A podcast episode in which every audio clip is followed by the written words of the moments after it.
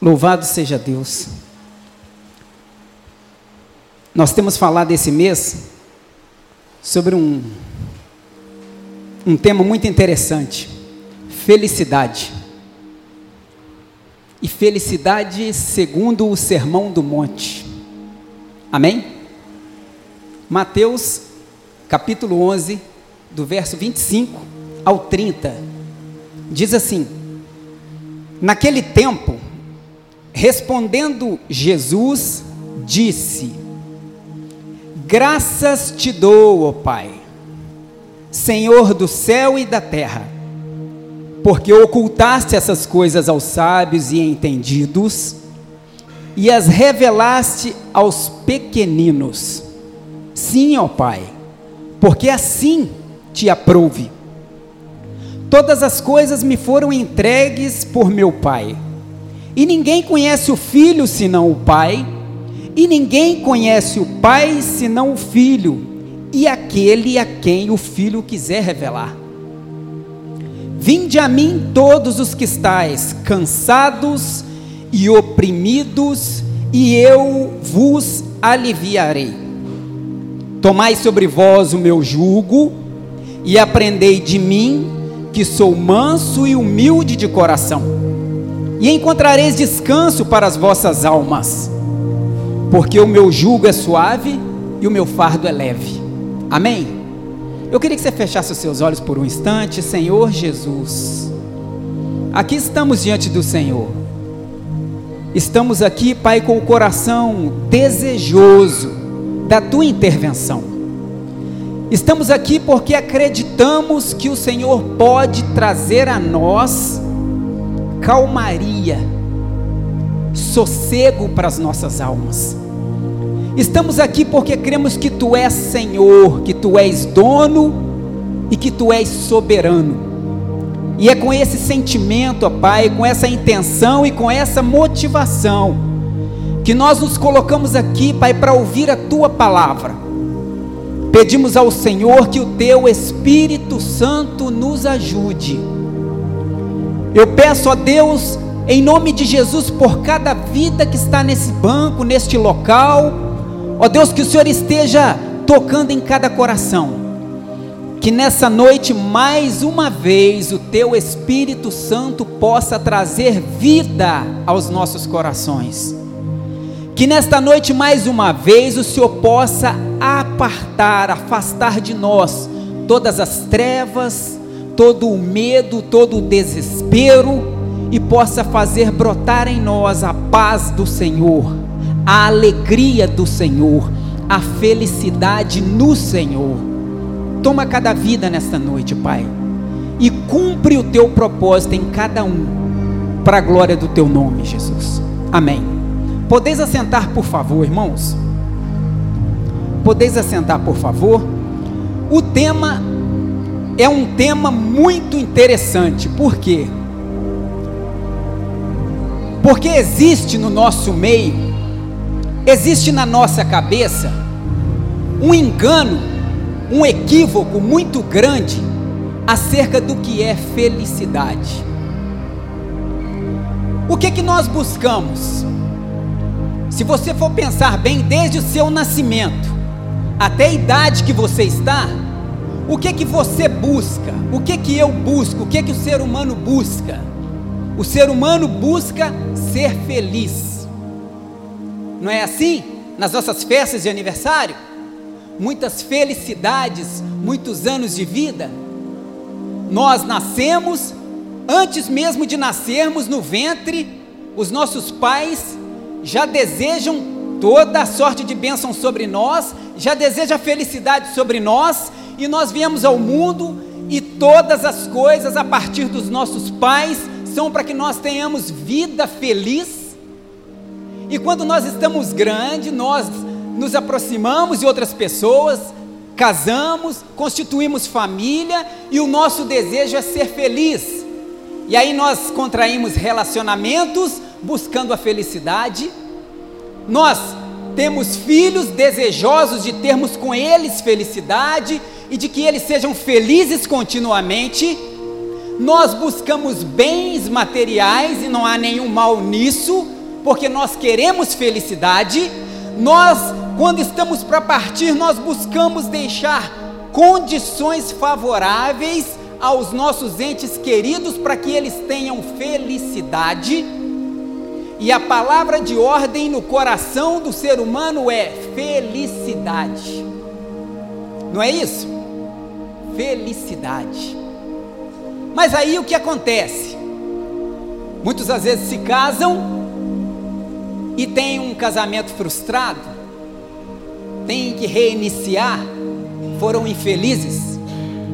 Muitas às vezes casam e são felizes num casamento, mas têm dificuldades no relacionamento com filhos. E às vezes são infelizes com os filhos.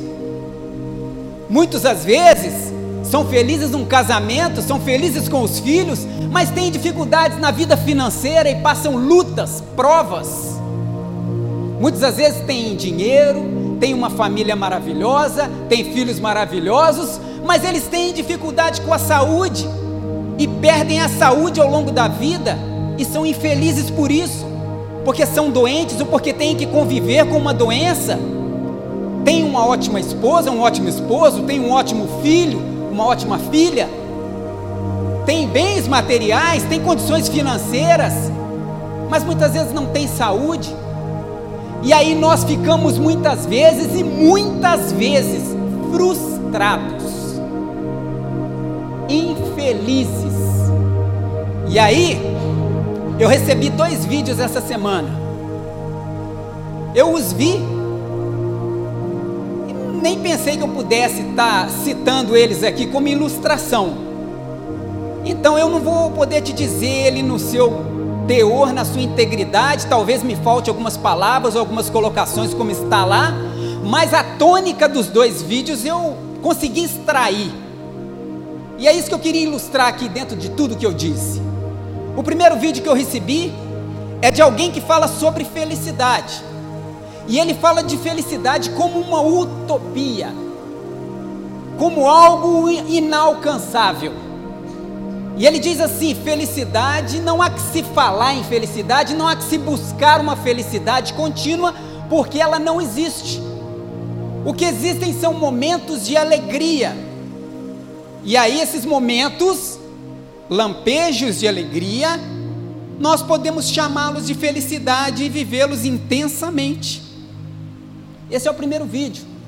A tônica desse primeiro vídeo é: não existe felicidade contínua, não existe essa felicidade que todos pregam e buscam, mas existe sim momentos na nossa vida de alegria, e a esses momentos, esses lampejos de alegria, nós intitularemos felicidade, e então poderemos dizer que somos felizes. Esse é o primeiro vídeo.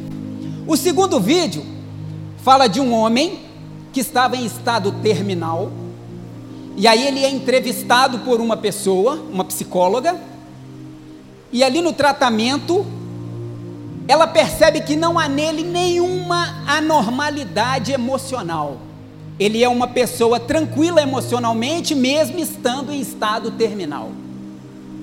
E aí ela pergunta para ele, ela diz assim: Poxa, você está em estado terminal, e você demonstra felicidade.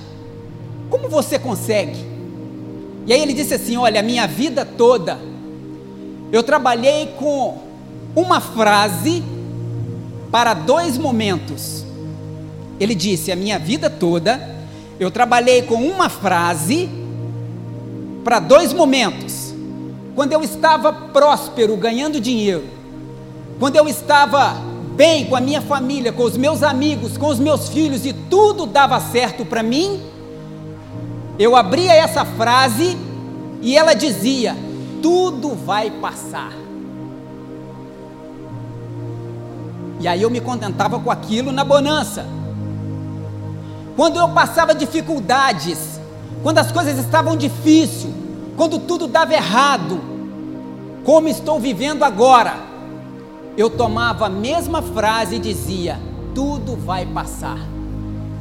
Portanto, tanto na bonança quanto na desventura e no fim de vida, vai passar. O que eu quero ilustrar com esses dois vídeos que eu recebi e linkar com aquilo que eu falei inicialmente é que todas essas duas pessoas que criaram esse vídeo ou que fizeram esse vídeo estão dizendo para nós assim: felicidade à luz da nossa razão, felicidade segundo o curso deste mundo é pura mentira e ilusão, porque é impossível querer extrair perfeição daquilo que é imperfeito. Eu vou repetir. É impossível querer que a minha vida seja perfeita num lugar imperfeito, que a minha existência seja perfeita numa pessoa imperfeita. É impossível querer perfeição naquilo que é imperfeito. Então, o que está de errado, Leno? Qual é a proposta? É a minha pergunta para você. Como você tem construído a sua felicidade? Eu quero que você olhe para mim, por favor. E eu estou te perguntando: como você tem construído a sua felicidade? A Bíblia diz que o coração do homem faz planos, mas é Deus quem nos dá a resposta, quem conduz, quem estabelece os caminhos. Como que você tem construído a sua felicidade? E aí, eu vejo nesse primeiro versículo que nós lemos, do verso 25, e eu queria que você me acompanhasse por gentileza. O verso 25 diz que Jesus, em uma ação de graças, ele ergue os olhos aos céus e diz assim: Graças te dou, ó Pai, porque ocultaste estas coisas aos sábios e entendidos e as revelaste aos pequeninos, porque assim foi do seu agrado. Sabe o que, é que Jesus está dizendo para mim? Sabe o que, é que Jesus está dizendo para o Pai, no momento de ação de graças, e ao mesmo tempo dizendo para você? que existem dois tipos de pessoas que constroem a felicidade de maneiras diferentes. Eu vou repetir. Esse verso diz para mim que existem dois tipos de pessoas. E essas pessoas distintas constroem a felicidade de maneiras diferentes. E eu queria falar da primeira delas, que Jesus cita nesse versículo: Ocultaste estas coisas aos sábios e entendidos. Primeiro grupo de pessoas, sábios e entendidos. Quando você pega esse texto que nós lemos e você começa a voltar atrás, você vai ver duas cidades nas quais Jesus passou por elas, realizou milagres e elas simplesmente ignoraram a presença de Jesus. Corazim e Cafarnaum. Se você voltar nos versos anteriores, Jesus esteve nessas cidades, Jesus pregou nessas cidades, Jesus realizou milagres nessas cidades, Jesus fez tantas coisas nessas cidades, coisas sobrenaturais, e essas cidades, essas pessoas simplesmente deram as costas para Jesus. E o título anterior é as cidades impenitentes, as cidades não reconheceram o senhorio de Cristo, porque para eles construir felicidade era na base da razão, era na base da força, era dentro dos seus próprios, das suas próprias forças. Existem duas, dois grupos de pessoas que constroem felicidade. O primeiro grupo são os sábios e entendidos. Quando a gente vai para a filosofia, século 4, século 4, nós vamos ver as pessoas desejosas de construir o conhecimento, e dentre essa ação de construir o conhecimento, de se descobrir e de descobrir a felicidade, de descobrir o bem-estar, de entender os homens, de entender as pessoas, eles começam a especular tudo isso na base da razão. Não Deus não encontra brecha, Deus não encontra lugar nessa reflexão filosófica para explicar felicidade, para estabelecer felicidade, porque ali é o homem buscando a sua própria felicidade no seu braço, na sua força. A minha pergunta para você continua, essa pergunta bate aqui em mim. Como nós temos construído a nossa felicidade? Com base no seu casamento? A sua felicidade tem sido construída com base no seu filho? As suas expectativas estão no seu dinheiro? As suas expectativas estão no seu status? Aonde você está construindo a sua felicidade? É na sua própria força, é na sua sabedoria, é na sua formação, são nos seus cursos, nas suas habilidades. Eu quero te dizer que a exemplo de Corazim, a exemplo de Cafarnaum, a felicidade construída em si mesmo, a felicidade construída no contexto que a gente vive, a felicidade construída naquilo que é imperfeito, ela não se estabelece.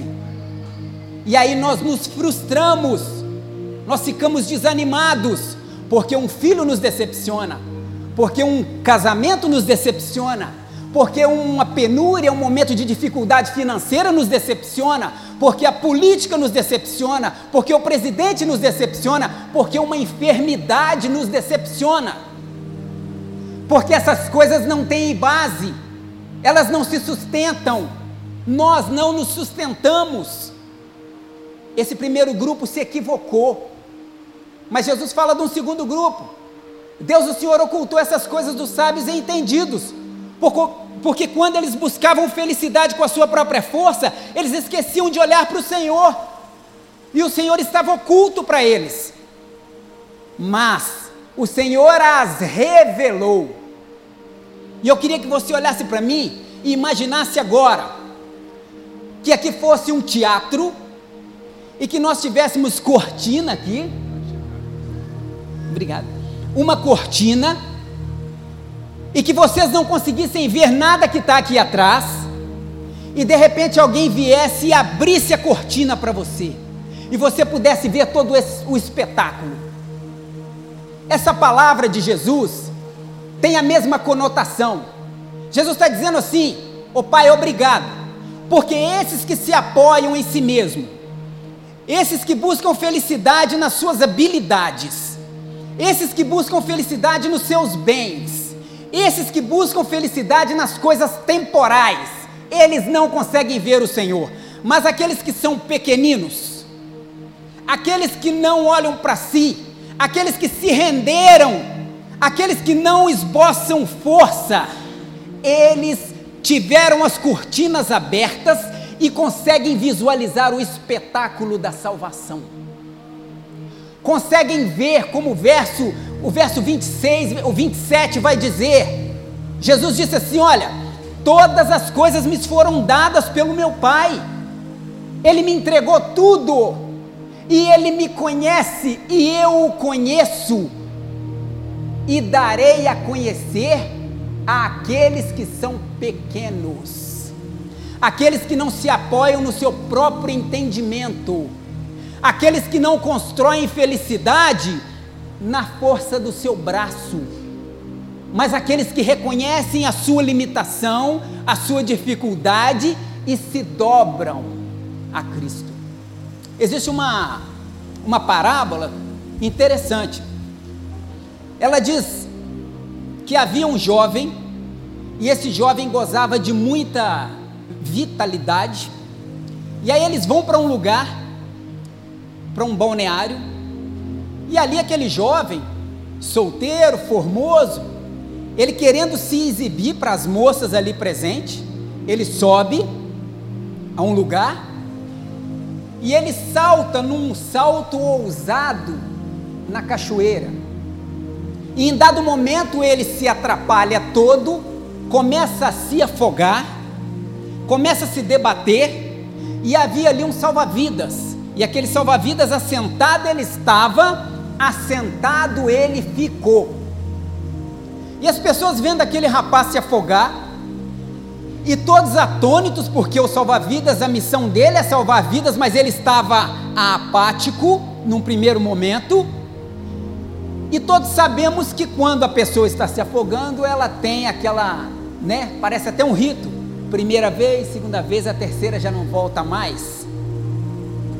E quando ele na segunda vez afundou, aquele salva-vidas se colocou de pé de uma forma tranquila, ele saltou na água com toda a sua técnica. Aquele homem já estava já tinha perdido todo o seu vigor dentro d'água, ele já não se debatia mais dentro d'água, e o salva-vidas o recolheu dali e reanimou ele através de uma respiração artificial. As pessoas ficaram atônitas e perguntou para ele assim: "Eu não entendi. Qual a razão por que você não o salvou de imediato?" E aí ele disse assim: "Quando ele começou a se afogar, ele ainda tinha forças. E havia o risco de ele me ferir e nós dois morrermos juntos. Quando ele deixou de se debater, quando ele deixou que eu fizesse o meu trabalho, eu entrei com toda a minha técnica e capacidade que tenho. O que esse paralelo quer dizer para nós? Nós muitas vezes nos debatemos com Deus, estamos morrendo afogado, estamos desesperados, dando soco, estamos tentando lutar com a nossa própria força, estamos tentando construir uma felicidade que não existe, que é utópica, estamos querendo estabelecer uma felicidade que não acontecerá, porque somos imperfeitos, porque vivemos no mundo imperfeito e porque Deus tem algo diferente para nós. Aqueles sábios e entendidos era como aquele jovem que se debatia, mas Nicodemos a mulher samaritana, foram pessoas que se debateram no primeiro momento, mas que entenderam que não iam ter força para lutar até o fim e se renderam a Cristo e permitiram que Deus mostrasse a eles o caminho. O que eu quero dizer para você nessa noite, você precisa saber aonde você constrói a sua felicidade. E ele continua dizendo: Vinde a mim, todos vós que estáis cansados e sobrecarregados, e eu os aliviarei. Eu quero dizer uma coisa aqui que é, é não queria que você entendesse como acusação, mas eu queria que você entendesse como uma oportunidade para você refletir. Grande parte de nós somos cristãos. E talvez nós diríamos assim para aquele que não se, se encontrou com Cristo ainda: você precisa ir a Jesus, porque Ele vai tirar o seu fardo, Ele vai tirar todo o seu sofrimento. Você precisa ter um encontro com Jesus, vinde a Jesus. Mas eu quero dizer para você que muitos de nós que estamos discursando a essas pessoas, estamos carregando fardo pesados. Eu vou repetir. Muitos de nós que temos esta palavra como um texto para ser pregado àquele que não viveu experiência com Cristo, estamos como eles, carregando fardos pesados. Não conseguimos compreender na totalidade que Jesus é capaz de nos aliviar do nosso sofrimento. E nós muitas vezes pregamos as pessoas, mas vivemos uma opressão em nós e na nossa vida cristã. Nós precisamos olhar para esta palavra, reconhecer Jesus não como aquela multidão. A Bíblia diz para nós que as multidões estavam espremendo Jesus em algum momento. Muitos tocavam em Jesus, empurravam Jesus, mas não compreendiam quem era Jesus.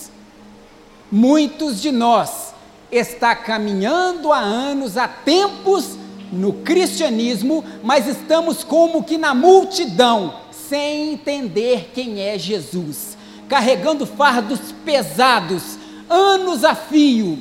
Jesus nessa noite diz para você: vá até Ele, porque Ele há de aliviar a sua carga.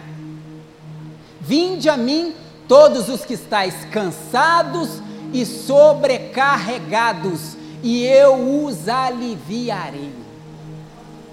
E ele diz aqui, ele continua dizendo, e eu queria que você pegasse a sua Bíblia e acompanhasse comigo. Tomai sobre vós o meu jugo e aprendei de mim, que sou manso e humilde de coração, e achareis descanso para as vossas almas. Tomai sobre vós o meu jugo e aprendei de mim, que sou manso e humilde de coração, e achareis descanso para as vossas almas. Jugo é submissão, é obediência. O que governa a sua vida é o seu eu. A que julgo você tem se submetido? Ao julgo do eu. A quem você tem colocado a sua obediência? Ao mundo? Olha, irmãos, a gente está vivendo uma situação. A igreja ela tem vivido, tem sofrido. A exemplo da igreja de Corinto, os tempos mudam, mas as ações malignas são as mesmas. A mesma influência que muitas vezes a igreja de Corinto sofreu e entrou e destruiu muitas pessoas, enganou muitos irmãos. A igreja evangélica hoje, as igrejas hoje, os cristãos hoje têm se deixado influenciar pelas influências do mundo, pelas coisas do mundo. E aí o mundo coloca para nós algumas diretrizes, alguns caminhos que inconscientemente nós entramos por ele. O consumismo, nós entramos por ele. E tantas outras coisas que nós entramos por eles, nos deixamos influenciar, e quando nós nos damos conta, o jugo que está sobre nós não é o jugo de Jesus, é o jugo do mundo, é o jugo do ter, é o jugo do adquirir, é o jugo de se mostrar, é o jugo de se estabelecer, é algo que nenhuma relação tem com Deus, e nós vamos comendo essas coisas, essas coisas vão entrando no nosso meio, vai destruindo o nosso coração, e daí a pouco o nosso, a nossa obediência, a nossa submissão, o jugo que temos sobre nós não é mais o jugo de Cristo, mas é o jugo do mundo, é o jugo do eu. Reflete nessa noite. Quem tem gerenciado a sua vida? Quem tem sido referência para você? A mídia? O ter ou o ser em Cristo? Porque eu tenho que diferenciar, porque são dois seres: o ser socialmente e o ser em Cristo. O que tem ditado a regra para a nossa vida? O julgo de Cristo está sobre nós? Ou é o julgo do mundo? o julgo do eu. E ele diz assim na sequência: Aprendei de mim, porque sou manso e humilde de coração. Aprendei de mim, porque sou manso e humilde de coração. Eu sou crente, mas não sou bobo, não. Eu sou crente, mas não sou bobo, não. Todo mundo faz. Por que, que eu não vou fazer? O que, que tem a ver isso?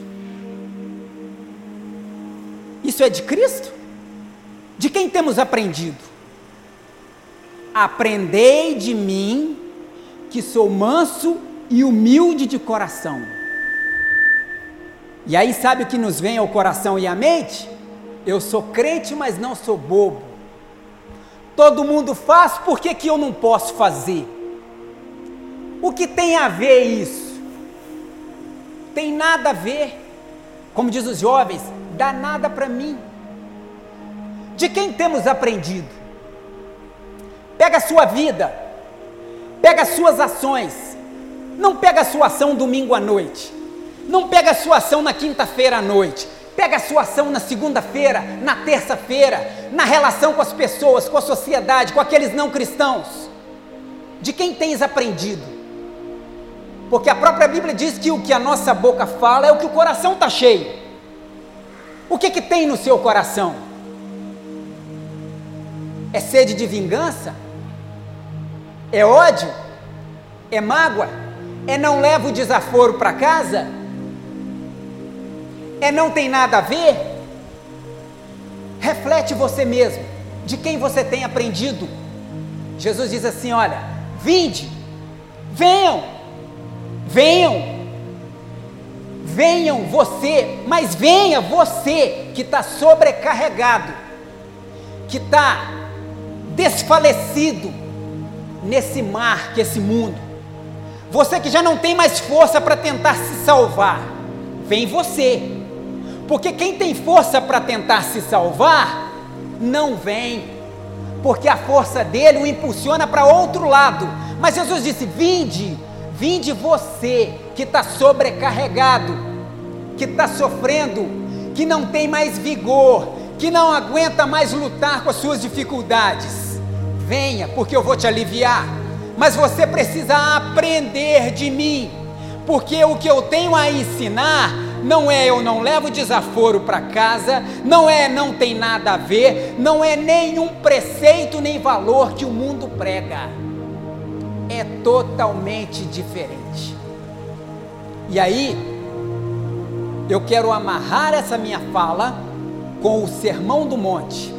Hoje não fala amarrar, é linkar, né? É mais bonito, né? Não é isso?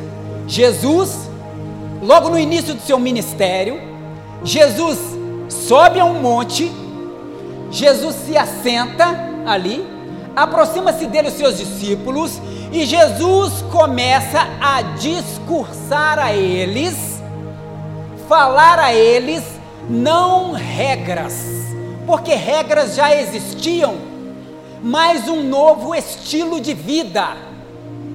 Jesus começa a ensiná-los.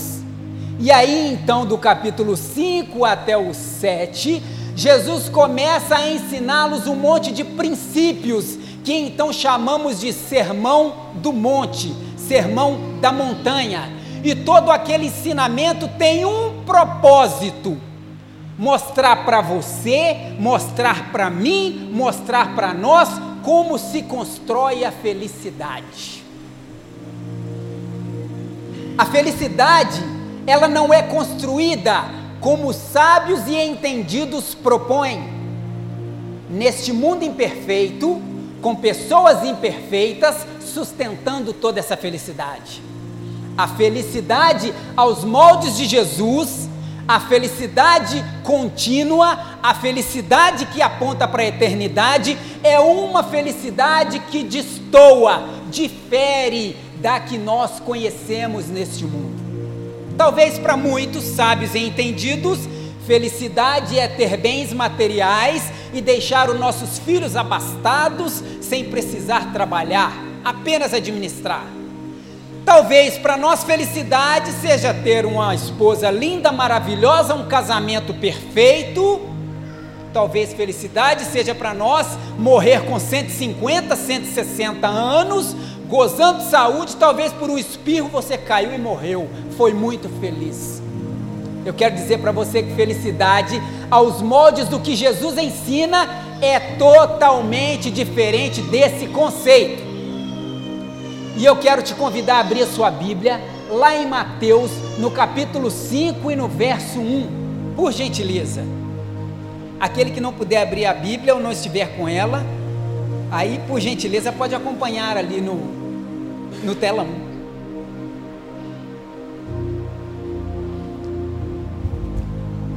Todos encontraram? E Jesus, vendo a multidão, subiu a um monte e, assentando-se, aproximaram-se dele os seus discípulos e, abrindo a sua boca, os ensinava. Olha para mim, por gentileza. Jesus vai te ensinar nessa noite como se constrói a felicidade. Felicidade não se constrói com seu dinheiro. Felicidade não se constrói com sua casa linda e maravilhosa, como aquele comercial de margarina, né? Todo mundo assentado à mesa, tudo dando certo. Felicidade não se constrói você passando no Enem. Felicidade não se constrói você tendo filhos estudando na UFMG. Felicidade não se constrói com nada disso. Jesus nos ensina uma outra maneira de construir felicidade Se você optar por esta maneira, você será feliz. Se você optar pelas maneiras dos sábios e entendidos, você sofrerá frustrações. Você se frustrará no caminho, porque tudo que o homem pode colocar e construir é temporário e é incerto, mas aquilo que Cristo construir é rocha, é alicerce com base. E aí Jesus começa dizendo assim: Bem-aventurado ou mais que feliz são os pobres de espírito, porque deles é o reino dos céus. O que é pobre de espírito? É andar com um sapato rasgado, uma roupa rasgada. É isso que é ser pobre de espírito? Pobre de espírito é alguém que olha para si e enxerga em si o pecado que a cada dia nos deteriora. É olhar para si mesmo e ver a limitação, ver as dificuldades em se alicerçar alguma coisa e dizer para Deus assim: Senhor, tem misericórdia de mim. É ter um espírito quebrantado, uma alma quebrantada. É reconhecer a limitação. E Jesus continua: Bem-aventurado os que choram, porque eles serão consolados. Irmãos, eu vou falar uma coisa para vocês. Tem hora que não estou com. Não imaginem que eu estou com, com. Falar isso às vezes é até ruim, as pessoas acham que você está com depressão. Não, não, não é isso não. Tem hora que me dá um desânimo, uma preguiça de viver. Tem hora que me dá uma preguiça de viver. E não estou induzindo ninguém ao erro também, não, tá? O que eu quero dizer aqui é o seguinte: aqueles que conhecem a palavra de Deus, aqueles que sabem o que é certo, o que é errado, aqueles que tiveram pilares da fé colocados na sua vida, que tiveram um encontro com Jesus, que olhou nos olhos de Jesus e que viram que Jesus propõe um caminho, quando olha para esse mundo, para a injustiça, para maldade, para a covardia, você se desanima Lendo, você está me gerando depressão? Não, não é isso que eu quero dizer. Eu quero dizer para você que quando você olha para o mundo com os olhos de Cristo, você chora. Quando você olha para a vida com os olhos da palavra de Deus, você geme. Porque não há justiça, porque não há equidade, porque não há amor, porque não há misericórdia, porque as pessoas a cada dia que passa estão piores. E aí dá uma preguiça de viver, e dá uma vontade de ver o céu e de estar com o Senhor e vê-lo face a face, como diz Apocalipse, dá um desejo de que Ele enxugue dos nossos olhos toda lágrima e coloque no nosso coração a, a, a verdadeira vida, a verdadeira felicidade num corpo remido. Não é porque eu quero morrer, não é porque eu quero um novo corpo de glória, é porque eu quero um céu, porque eu quero habitar eternamente com Cristo, porque eu não quero ver essas propagandas ridículas, porque eu não quero ouvir notícias do Senado, porque eu não quero ver e ouvir falar de tanta roubalheira, de tanta covardia e de tanta injustiça. Todos aqueles que tiveram experiência com Cristo, eles choram nessa terra. Crente que está feliz com essa terra não entendeu o Evangelho. Crente que está satisfeitíssimo e pedindo para Deus dar mais anos de vida para viver aqui, não entendeu nada. Eu tenho dito, Maranata, ora vem Senhor Jesus. Põe fim a esse sofrimento nosso, arranca do nosso peito essa dor. E aí ele vai dizer: Bem-aventurados mansos, porque herdarão a terra. É difícil. Quem dirige sabe do que eu estou falando. Quem dirige sabe do que eu estou falando. É difícil, mas não vale a pena. A mansidão é fruto do espírito, de alguém que desistiu de insistir e de lutar, de alguém que não quer medir forças, mas de alguém que espera em Deus a ação. Ele continua dizendo: Bem, o 6: Bem-aventurados que têm fome e sede de justiça, porque serão fartos. Fome e sede de justiça, não se conformam com esse mundo, mas têm a sua mente renovada pela palavra. Então, a justiça, o grau de justiça que o mundo estabelece não serve para mim, não calça em mim, porque Cristo me mostrou um outro caminho, e eu não estou feliz com esse. Eu quero dele. O dele é o ideal, é justo. Justo é aquilo que não é maior e nem menor, é o ideal. E o mundo não tem justiça, não tem equidade. Bem-aventurados misericordiosos, porque eles alcançarão misericórdia. Você é misericordioso? Responde para si. Você é misericordioso? Você é misericordioso? Você tem construído isso na sua vida? Nós buscamos misericórdia. Nós queremos que Deus perdoe o nosso pecado, nós queremos que Deus nos ajude, nós queremos que aquilo dê certo, nós erramos. Tomara que dê certo, puxa vida, eu errei, mas tomara que dê certo. Mas a gente age assim com as pessoas, a gente constrói isso com as pessoas, com a vida, ou até conosco mesmo. Somos misericordiosos conosco. Bem-aventurados limpos de coração porque eles verão a Deus. Bem-aventurados pacificadores, porque eles serão chamados filhos de Deus. Bem-aventurados que sofrem perseguição por causa da justiça, porque deles é o reino de Deus. Você sofre injustiça por amor do Evangelho ou você dá a mão à corrupção?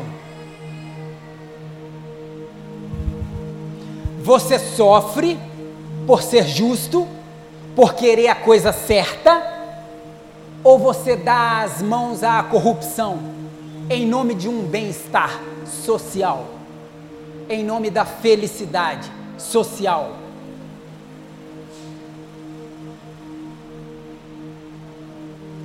Bem-aventurados sois vós quando injuriarem e perseguirem e mentindo disserem todo o mal contra vós, por minha causa.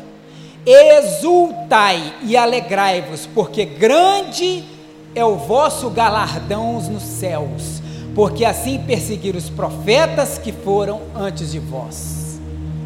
O sermão do monte, as bem-aventuranças, é uma orientação de Deus para você, para mim, nessa construção da felicidade. É abrir mão do eu, é abrir mão daquilo que o mundo te propõe, é ter uma mente renovada em Cristo, é edificar sobre a palavra de Deus.